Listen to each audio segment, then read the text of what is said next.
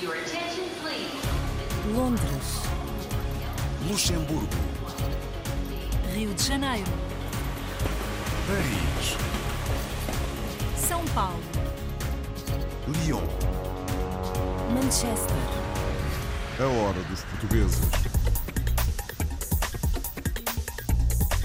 Na edição de hoje, uma réplica do Santuário de Fátima foi construída na Venezuela. um recinto para congregar na fé. Era um sono pessoal que a Nossa Senhora adotou para ela e que ela tocou o coração de muita gente para que o sono fosse, fosse realidade. E aqui está, o santuário é feito para todos nós. Visitamos mais uma edição do Vinhos e Sabores de Portugal, onde o vinho português conquistou mais apreciadores. Portugal realmente melhorou muito. Hoje o custo-benefício de Portugal dá show.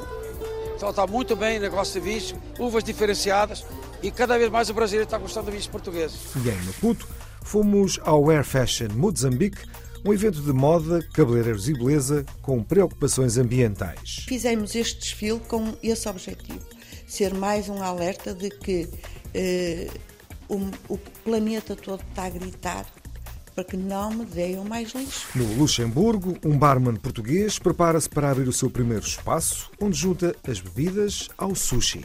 decidimos juntar o útil ao agradável e juntar as duas paixões que vai dar nesta, nesta fusão.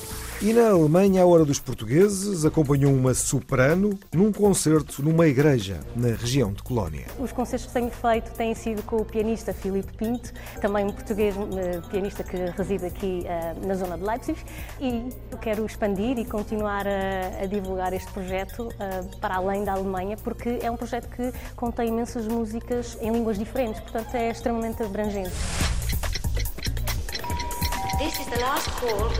A hora dos portugueses.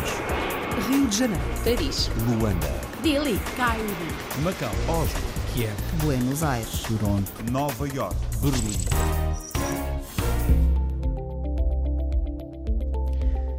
É com música que se faz agora esta Hora dos Portugueses, música que nos chega das comunidades portuguesas. Liliana Ferreira vive na Holanda, em Roterdão, e a balada Love Paradise é um dos seus mais recentes singles.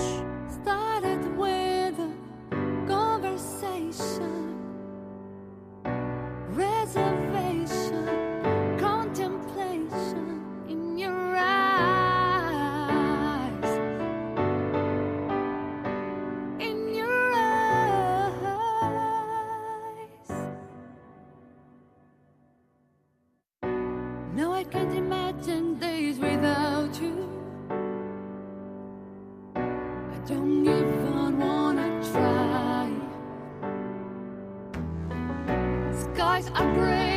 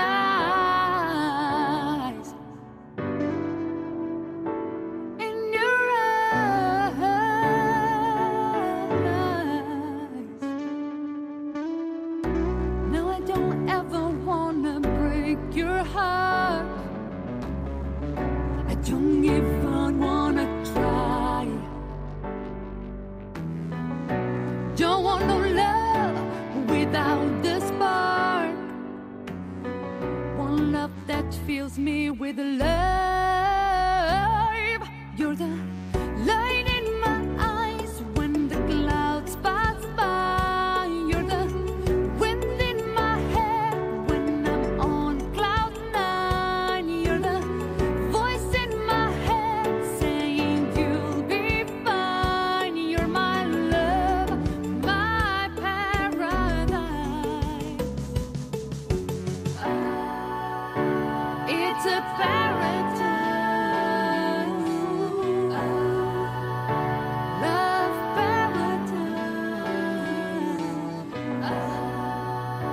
It's a paradise.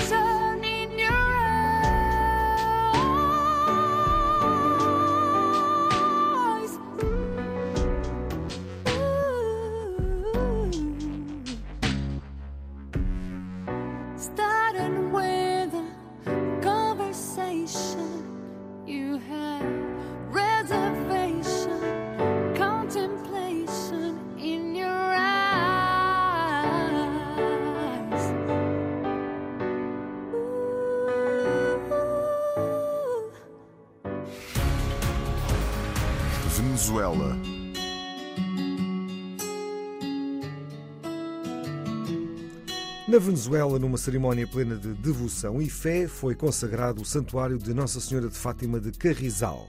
O templo evoca as aparições de Fátima aos pastorinhos, foi construído pelos portugueses e é uma réplica do Santuário de Fátima, como nos contam Felipe Gouveia e Jefferson Soares.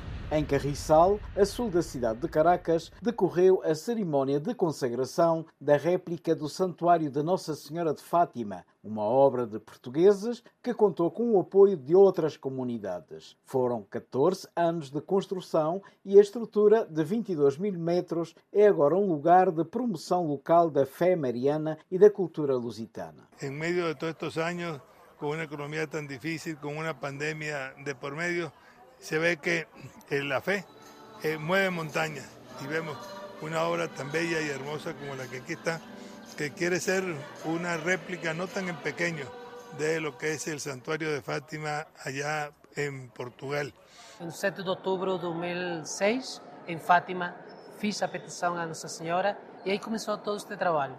Eh, ao longo do caminho, muita gente foi sumando-se a esta ideia. Esta ideia já era uma ideia muito particular, não era um clube social, não era algo para fazer comércio nem negócio, era um recinto para congregar na fé.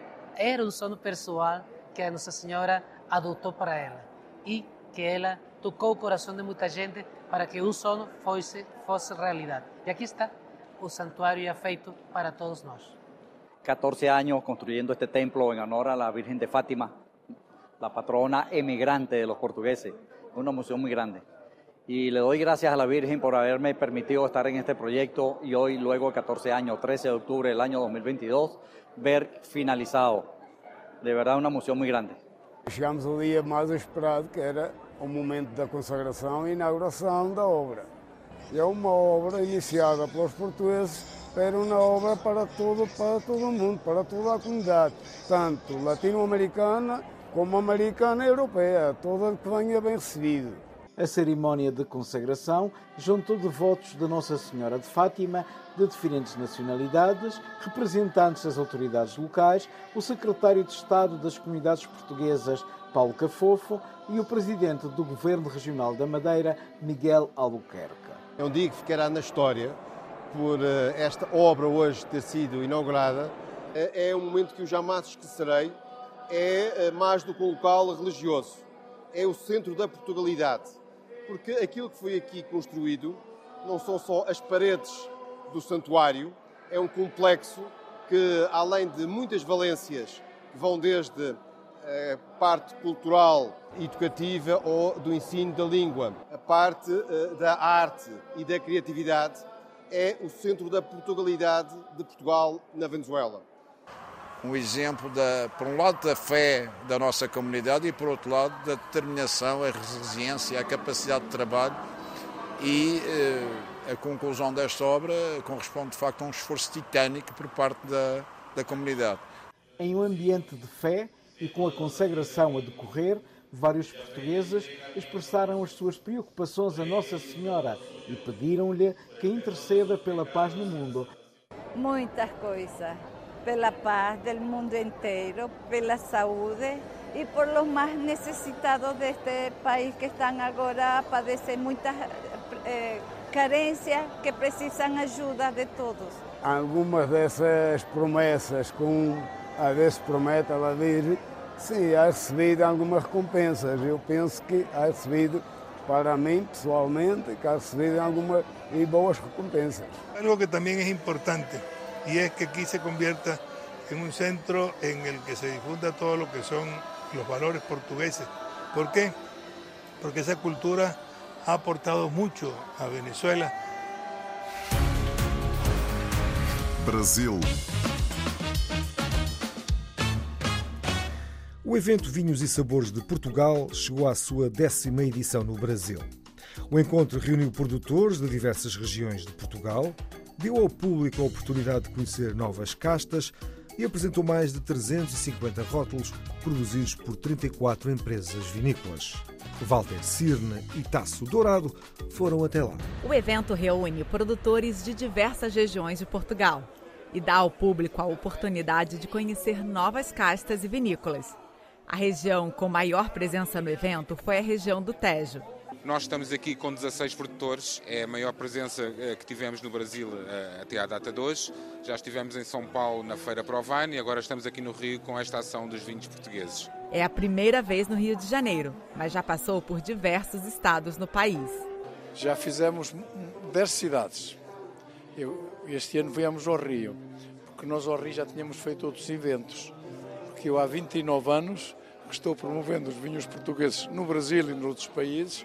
Portanto, é uma das dos meus prazeres da vida é promover os vinhos portugueses. Outras regiões vitivinícolas portuguesas ganharam destaque no evento, como a Beira do Interior, que busca expandir o conhecimento do mercado brasileiro sobre a sua variedade de rótulos. A região da Beira Interior é uma região muito diferente das restantes regiões de Portugal, até porque são os chamados os vinhos de montanha, os vinhos, o frescor da montanha. E este frescor é uma característica muito implícita nos nossos vinhos, porque para além de ter uns vinhos de altitude, amplitudes térmicas, o solo granítico, confere aos vinhos características completas e especiais.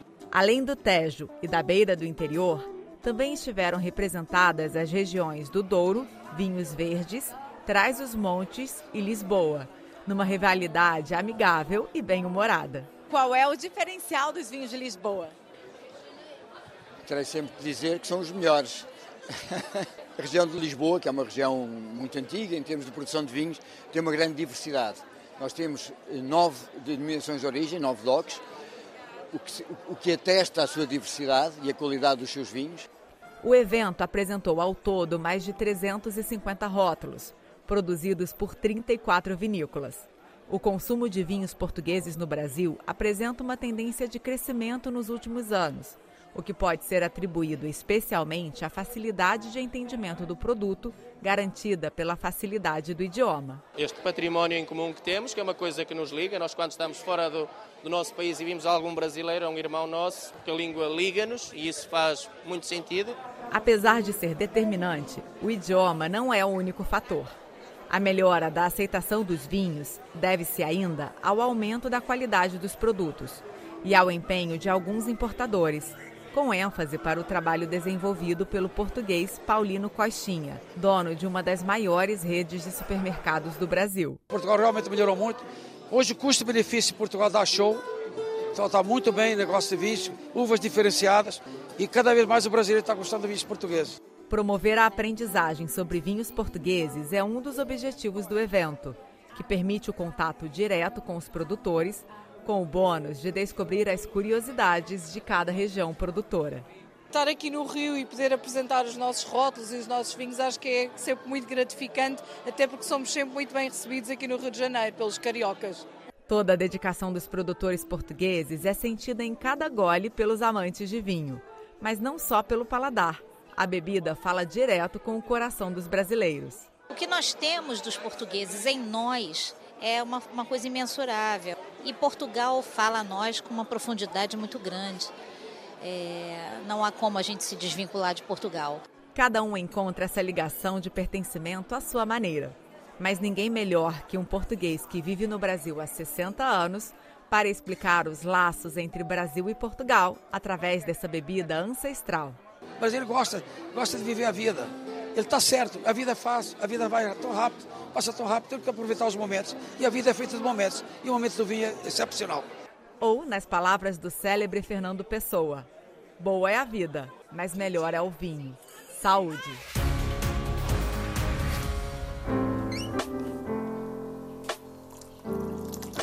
Em Maputo realizou-se a segunda edição do Air Fashion Mozambique, um evento de moda, cabeleireiros e beleza.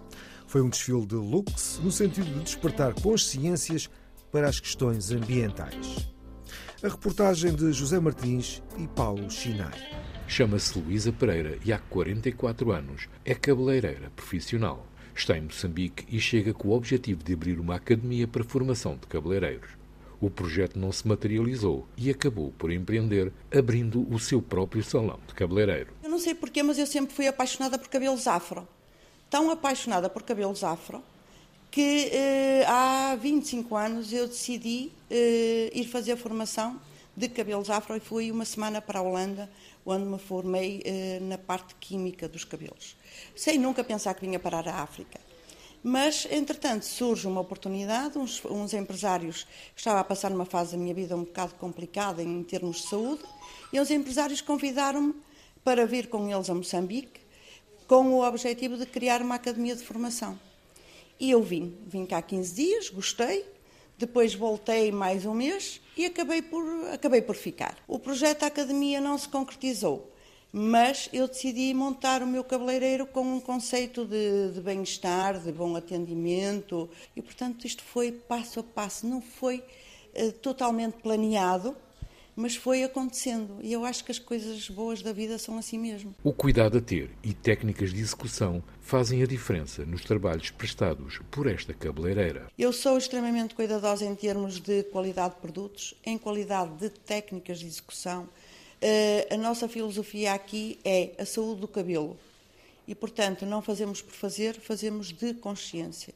Luísa Pereira organiza na capital moçambicana um evento denominado Air Fashion Moçambique, que envolve moda, cabelos e beleza, através de um desfile onde a exuberância de looks despertam para as questões ambientais. Nós sabemos que o mundo está todo a gritar, toda a gente fala do tema sustentabilidade.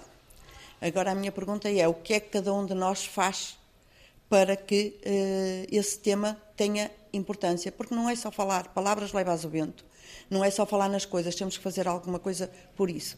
Uh, o que é que eu pensei? Pegar em coisas que poderiam ir para o lixo e transformar em luxo. O que é que fizemos? Comecei a pedir às minhas clientes, às minhas amigas, para tudo o que iam pôr ao lixo, não porem ao lixo, porque o mundo é redondo. Pegámos nessas coisas todas, desde caricas, plásticos, bupes do chão, espanadores, todas as coisas que poderiam ir para o lixo, eu não fui buscar lixo. Eu fui evitar que muita coisa fosse para o lixo. E criámos peças, criámos roupa, criámos adereços para o cabelo, criámos eh, peças para aplicarem nas maquiagens e fizemos este desfile com esse objetivo.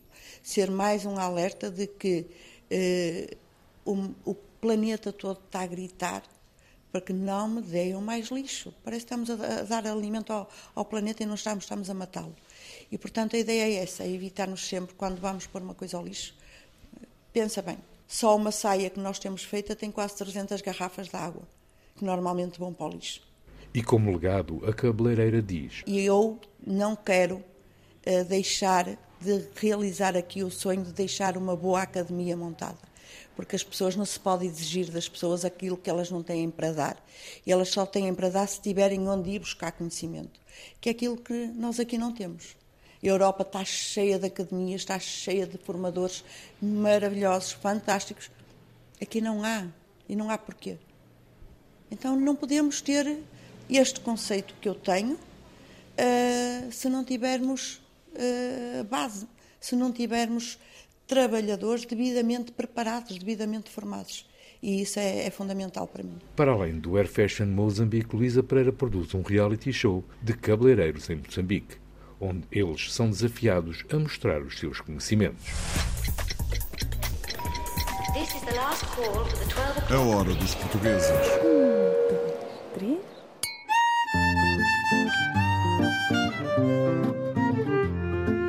Oi, lá, vai responder-me mas com franqueza, porque é que tira toda a firmeza quem encontra no seu caminho.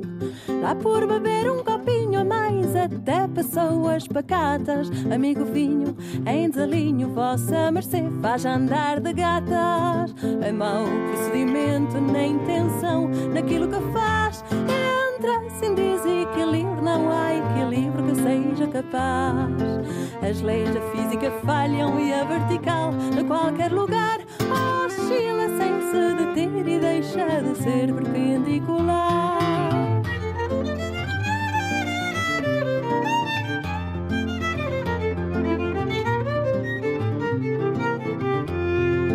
Eu já fui expondo vinho, a folha solta a bailar ao vento. Fui raio sol no firmamento que trouxe a uva doce carinho. Ainda guardo o calor do sol e assim eu até dou vida. Aumento o valor, seja de quem for, na boa conta, peso e medida. E só faço mal a quem me julga ninguém, faz pouco de mim. Quem me trata como água é ofensa, paga sou assim. Vossa mercê tem razão e a ingratidão, falar mal do vinho e aprovar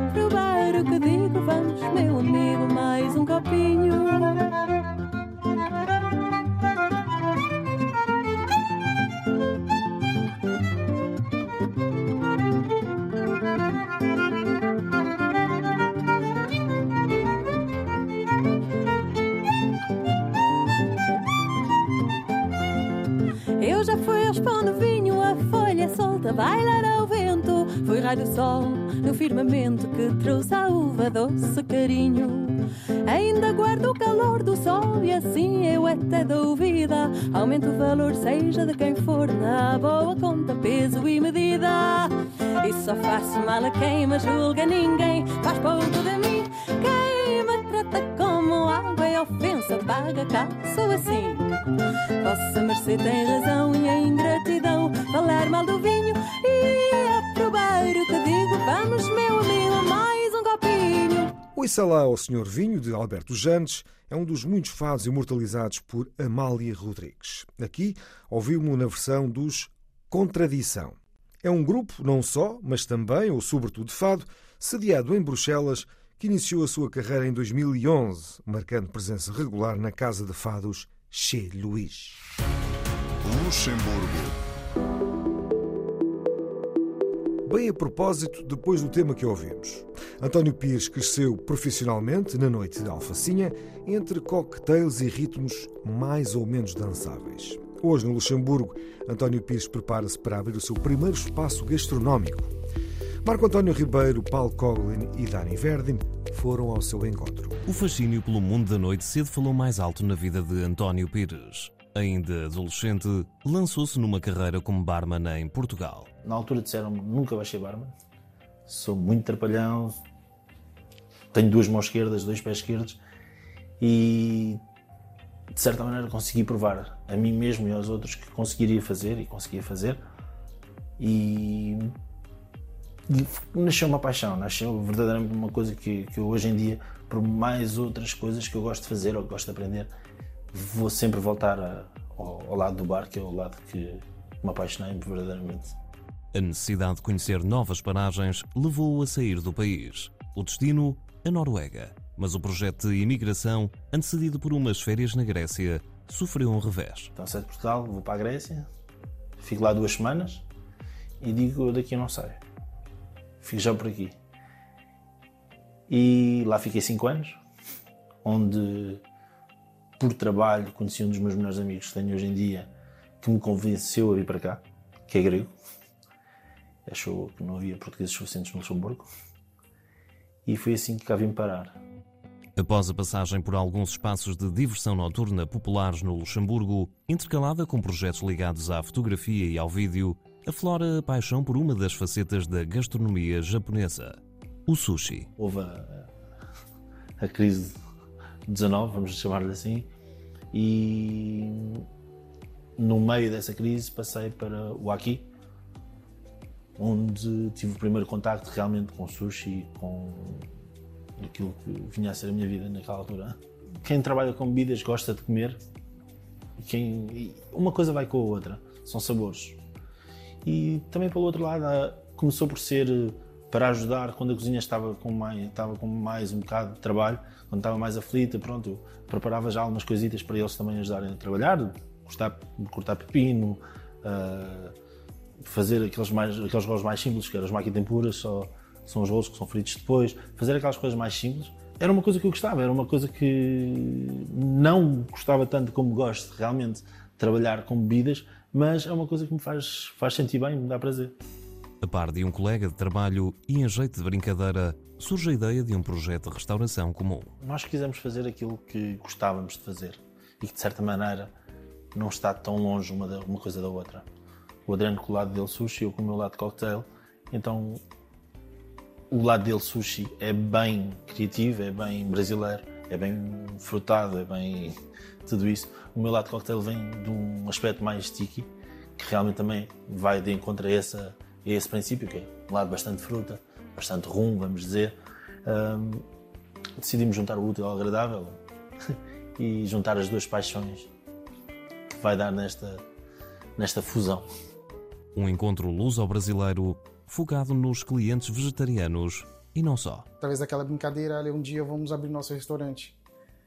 Aí começamos a brincar com o vegetariano, com o vegetariano estava começando a chegar e cada dia mais a chegar ter um público maior vegetariano. Começamos a brincar de, de fazer criações, começar a criar um vegetariano diferente, mais ousado, mais bonito, diferente dos outros. E hoje está aqui, já com o projeto e em breve vai estar abrindo a casa. E, e é isso. A gente espera agora um retorno do público e esperamos que o, público acolha bem a gente e goste do trabalho da gente. Um novo capítulo na vida de António Pires, reflexo de um percurso criativo ligado à hotelaria. Alemanha.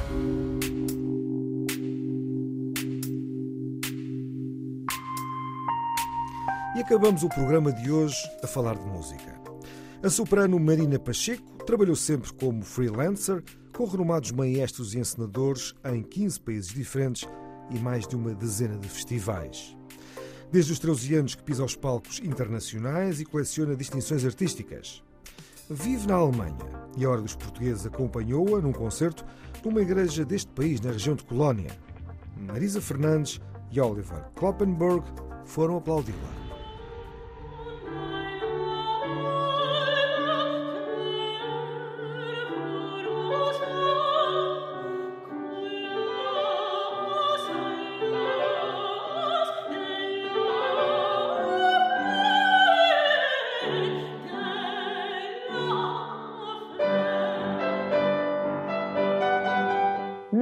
Pacheco nasceu em Lisboa e cresceu no Porto, onde se formou em canto lírico. Trabalhou sempre como freelancer com vários maestros e encenadores de renome. Desde os 13 anos de idade que a soprano pisa os palcos nacionais e internacionais. Já venceu o prémio Jovens Músicos em Portugal e coleciona várias distinções artísticas em diversas competições pela Europa. A artista portuguesa vive há cerca de três anos no sul da Alemanha, no estado de Baden-Württemberg, e já foi bolseira duas vezes da Neustart Kultur, que lhe permitiu editar um álbum em 2021 sobre borboletas, intitulado Schmetterling. Atualmente anda em digressão a apresentar esse projeto musical e a Hora dos Portugueses acompanhou-a num concerto que deu na igreja alemã Alt Sankt Ulrich de Frechen na região de Colónia. Desde pequenina hum, cresci no Porto e decidi seguir canto e formei-me na Escola Superior de Música Arte e Espetáculo do Porto, na Universidade Católica, mais tarde na Bélgica, ah, no Estúdio de Ópera da Flandres. Ah, entretanto, continuei o meu trabalho como freelancer, até que senti a necessidade de sair da minha zona de conforto mais uma vez que acho que é algo que nos permite crescer não só como artistas, mas como seres humanos. E a Alemanha é um país de ofertas. Um, e desde que vim para a Alemanha, há relativamente pouco tempo, três anos, cerca de três anos, já consegui eh, ter agente, fiz vários cursos, uh, consigo ter um acesso diferente à cultura também. Uh, e além disso, fui já por duas vezes bolseira da Neustadt Kultur, que me permitiu, nomeadamente, gravar o disco. E estou uh, a percorrer neste momento a Alemanha com ele. Os concertos que tenho feito têm sido com o pianista Philip Filipe Pinto, também um português pianista que reside aqui na zona de Leipzig. E eu quero expandir e continuar a, a divulgar este projeto para além da Alemanha, porque é um projeto que contém imensas músicas em línguas diferentes, portanto é extremamente abrangente.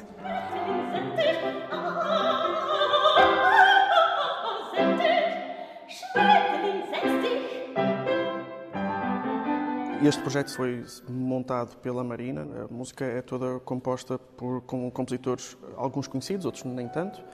Ela depois uh, convidou-me para realizar os concertos com ela. Nós já nos conhecíamos uh, desde Portugal. Uh, nós trabalhamos juntos em Portugal há alguns anos.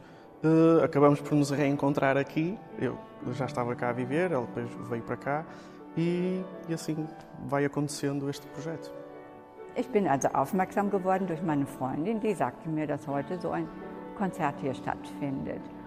Und da habe ich gesagt, ja, nachdem ich den Titel gehört hatte, ne, über die Schmetterlinge und Metamorphose, habe ich gedacht, kann interessant sein. Und ich bin ganz begeistert, muss ich sagen. Von der Sängerin genauso wie vom Pianisten. Es war also ein richtiges Erlebnis. Wunderbar.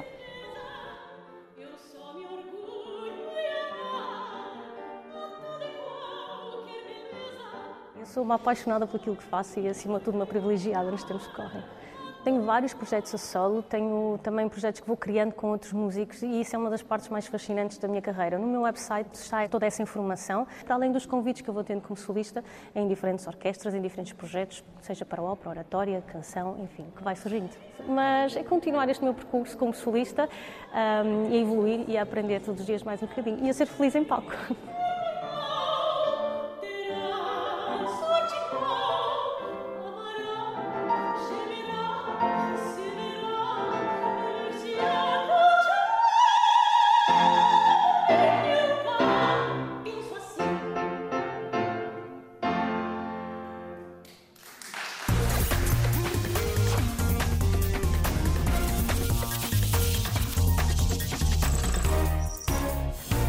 hoje ficamos por aqui.